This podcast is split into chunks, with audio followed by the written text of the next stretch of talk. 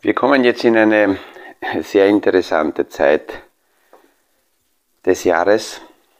Äh, nicht nur, weil jetzt äh, alle Jahre wieder dieser Weihnachtswahnsinn äh, ausartet.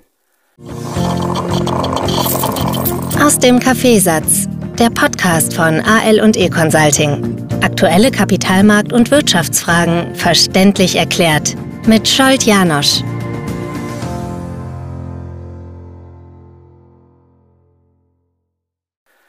Bin jetzt seit Jahren äh, fast gar nicht mehr auf irgendwelchen Weihnachtsfeiern, sondern nütze die Zeit viel lieber, um mich mit der Familie zurückzuziehen und viele Abende wirklich äh, gute Gespräche zu führen.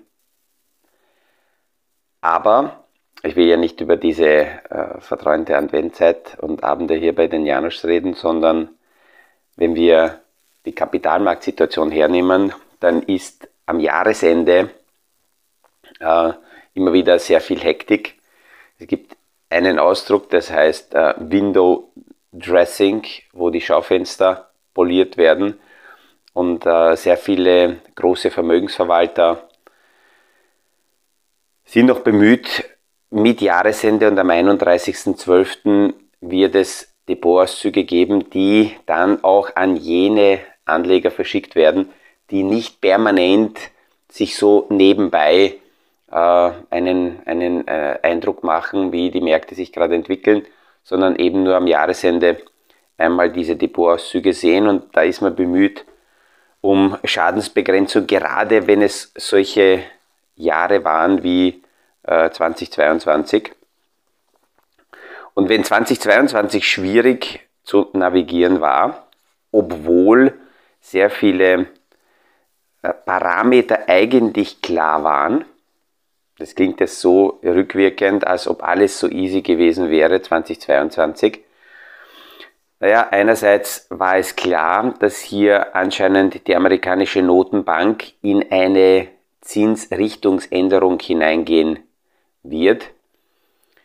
Dass mit dieser Geschwindigkeit die Notenbank das machen wird, das war nicht so klar aber dass, dass die Zentralbank mit, mit den Zinsen auf jeden Fall arbeiten wird, das war klar.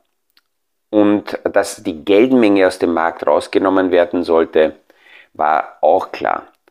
Schwierig sind ja Übergangsphasen und wir hatten 2022 aus einer extremen Boomphase 20 und 21 eine Übergangsphase, 22 in, in diesem Versuch wieder zur Normalität zurückzukehren.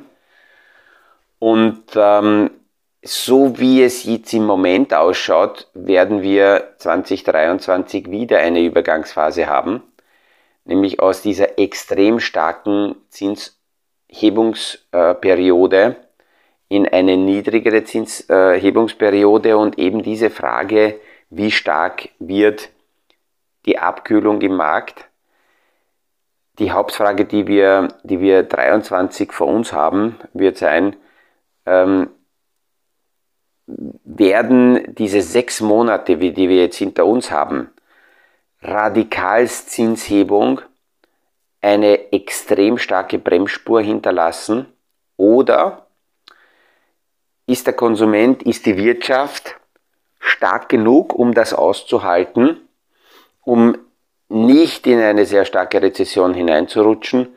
Und das ist etwas, was, ja, äh, Kaffeesudleserei ist, passt zwar zum Podcast aus dem Kaffeesatz, aber dennoch äh, lasse ich mich im Normalfall darauf nicht ein, nicht ein, weil, weil es eigentlich ja nichts bringt für einen Anleger. Und ich erkläre es auch kurz, warum ich glaube, dass es einem Anleger nichts bringt. Wenn tatsächlich Spuren kommen werden, dann sickern, sickern die langsam durch. Wir sehen ja, dass diese, diese Wirkungen nicht von heute auf morgen und schockartig kommen und mit Ankündigung, sondern die, die, alles, was so passiert, wird langsam von den Märkten verarbeitet, weil es immer wieder Kräfte gibt, die sehr schnell das verarbeiten wollen und andere Kräfte, die das langsamer und dann ist das immer so ein, dann so ein langsames Hineinarbeiten dieser Neuigkeiten. Und darauf richtet sich dann die gesamte Wirtschaft aus. wenn in einem breit aufgestellten Portfolio unterschiedlichste Bereiche drinnen sind, dann werden auf diese neue Situation die unterschiedlichen Themenbereiche auch unterschiedlich reagieren. Und manche profitieren davon, andere sind stärker betroffen, die, äh, äh, da kommen die Kurse dann dementsprechend zurück. Und jetzt zu versuchen, ähm, aus dieser Kaffeesud-Leserei, wo nur ein Parameter das gesamte Bild komplett verändern kann, zu erraten, was passieren wird und darauf sich quasi als Wette in seinem Portfolio zu einzulassen, das halte ich für, für Nonsens. Und wenn Schockereignisse kommen, die zu versuchen vorwegzunehmen, zu antizipieren und im Portfolio abzubilden, ist sowieso ähm, äh, ein Glücksspiel und, und wieder nur ein reines Wetten, weil es ist ins Nichts hinein. Welche Schocks von wo äh, sollten kommen, wenn ich die heute hier besprechen könnte oder in irgendwelchen Medien oder Podcasts diese schon diskutiert werden, dann können wir davon ausgehen, dass in Teilbereichen diese Ideen dann schon beginnen, in den Märkten sich äh, wieder niederzuschlagen und, und abgebildet zu werden. In den vergangenen Tagen sind Charts aufgetaucht, die jetzt sehr oft uns verfolgen werden und diese Charts sind im Moment die Darstellung der Frachtkosten, der Containerkosten zwischen China und Europa, China und, und, und Amerika. Und diese Charts zeigen im Moment, und da ist gestern wieder ein, ein, ein äh, Tweet aufgetaucht, die zeigen nicht, dass es eine explodierende Ex äh, Inflation gibt, sondern dieser Chart zeigt, dass es Covid-Schrammspuren gibt, weil das die ähm, Containerpreise so explodiert sind, hat nichts mit der Inflation zu tun, sondern das war, weil die Lieferketten komplett abgestellt wurden, weil die kollabiert sind. Und wir sind im Moment auf, weiterhin auf dem Weg der Normalisierung. Und erinnern wir uns aber nur zurück, vor einem Jahr und diese Zeit habe ich in sehr vielen Podcasts darüber gesprochen, dass wir vor einer Gefahr stehen, dass die Zentralbanker einknicken. Im November, im Dezember letztes Jahr war die Story, dass die Inflation einen Peak erreichen wird, so in etwa um März, allein schon wegen der Basiseffekte im Vergleich zum Jahr davor. Und ab März, April dann die Inflation langsam sich abkühlen wird, nicht sofort zusammenbrechen wird, sondern die Inflation dann ihren Peak gesehen hat und langsam zurückkommen wird. Und deswegen war im November, im Dezember die Story und auch was der Jay Powell noch damals erzählt und gesagt hat, transitory. Jetzt können wir uns erinnern, im März waren die Inflationsdaten trotzdem noch weiterhin heiß und im März hat er dann sehr radikal begonnen, die Zinsen zu heben. Und ich habe letztes Jahr, Ende des Jahres gesagt, es kann sein, dass die Notenbank auf Druck der Politik, aufgrund der Medien, des Mediendrucks, aufgrund der öffentlichen, des öffentlichen Drucks einknickt und das Falsche macht. Und das Falsche wäre gewesen in diesem Fall eine zu radikale Zinshebung. Weil das Richtige wäre gewesen, sich hinzustellen und zu diskutieren und zu erklären, warum kurzfristig Preise nach oben schnalzen und warum nach einer Normalisierung diese Preise wieder zurückkommen werden und warum mit Zinshebungen, mit radikalen Zinshebungen ähm, man nicht nur diese Preisentwicklungen äh, nicht, nicht beeinflussen kann, sondern was vor allem wichtig ist, mit Zinshebungen und dann folgt daraus, und das ist das, was wir derzeit haben, die Gewerkschaften verhandeln überall und, und sehen jetzt eine Möglichkeit, ihre Existenzberechtigung doch noch irgendwie äh, wieder schön zu reden, indem sie möglichst hohe Lohnrunden rausverhandeln wollen. Und einerseits ist es verständlich, weil es eine breite Schicht gibt und auch die, gerade die Ärmeren äh, sind von der Inflation, die dann als Folge zeitlich versetzt, und auch da erinnern wir uns zurück, Lebensmittelpreise und andere Preise waren letztes Jahr noch nicht so hoch. Die sind dann ab Mitte des Jahres sehr stark gestiegen. Ähm, es, es gibt eine Schicht, die ist sehr, sehr viel stärker davon betroffen, okay, denen könnte man wahrscheinlich übergangsweise viel genauer helfen, wirtschaftliche Unterstützung geben. Und die Europäische Union hat gestern auch die österreichische Hilfe ja ähm, äh, kurz einmal zerlegt und, und betont, dass hier diese Unterstützungen, die jetzt im Energiebereich gegeben wurden, nicht ähm, zielgenau für, für jene Gruppen ausgerichtet waren, die davon am stärksten betroffen sind, sondern pauschal so quasi ähm, an, an alle verteilt wurden. Und das ist nicht, nicht genau genug und schadet viel mehr, weil die Verschuldung damit extrem steigt. Aber nochmal zurück, ähm, die Gewerkschaften, die verhandeln und wollen möglichst hohe Lohnrunden erreichen. Das Problem ist nur, dass mit diesen hohen Lohnrunden die kurzfristige übergangsweise Inflation dann tatsächlich im Markt auch betoniert wird. Weil wenn wir eine Drehung haben und irgendwann später äh, die Inflation nicht mehr so stark ist oder wir sogar in eine Rezession fahren oder in eine Deflation hineinfahren, dann werden die Löhne normalerweise nicht gesenkt und wieder nach unten angepasst, sondern die bleiben oben. Und ähm, wir haben schon hier darüber gesprochen, dass das amerikanische System flexibler ist und auf Entwicklungen deutlich äh, schneller reagieren kann. Hier ist das europäische System träger und auch die Gewerkschaften haben eine viel stärkere, ähm, äh, wir sehen es jetzt in den Verhandlungen, eine viel stärkere Machtposition. Das Problem ist nur, dass damit eben diese Übergangsinflation deutlich schneller, stärker, dauerhafter äh, äh, einbetoniert werden kann.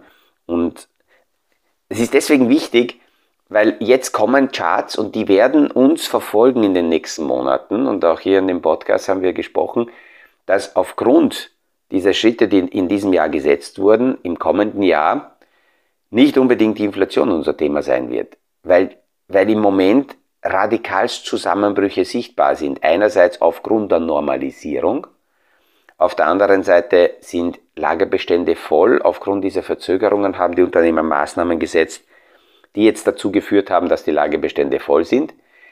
Die radikalste Zinshebung macht sich bemerkbar und es hat einfach eine Zeitverzögerung, bis das in der Wirtschaft ankommt. Eine auf der Nachfrageseite und die Superoptimisten sagen ja, aber der Konsument, der ist so aufmagaziniert, der hat so viel Erspartes, auch die höheren Zinsen hält er aus und es wird weiter investiert. Wir werden das noch sehen, aber die Logik sagt, dass hier auf jeden Fall auch eine Abkühlung zusätzlich noch dazu kommt.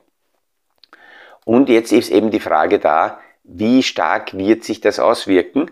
Wenn die Inflation jetzt von 10% zurückkommt auf, sagen wir, soll es 2% sein, heißt es ja nicht, dass die Inflation kollabiert ist. Dann steigt es halt eben die Inflation und die Preise nicht mehr mit 10%, sondern nur mit 2%. Als Anleger ändert sich dadurch die Situation im Grunde nicht.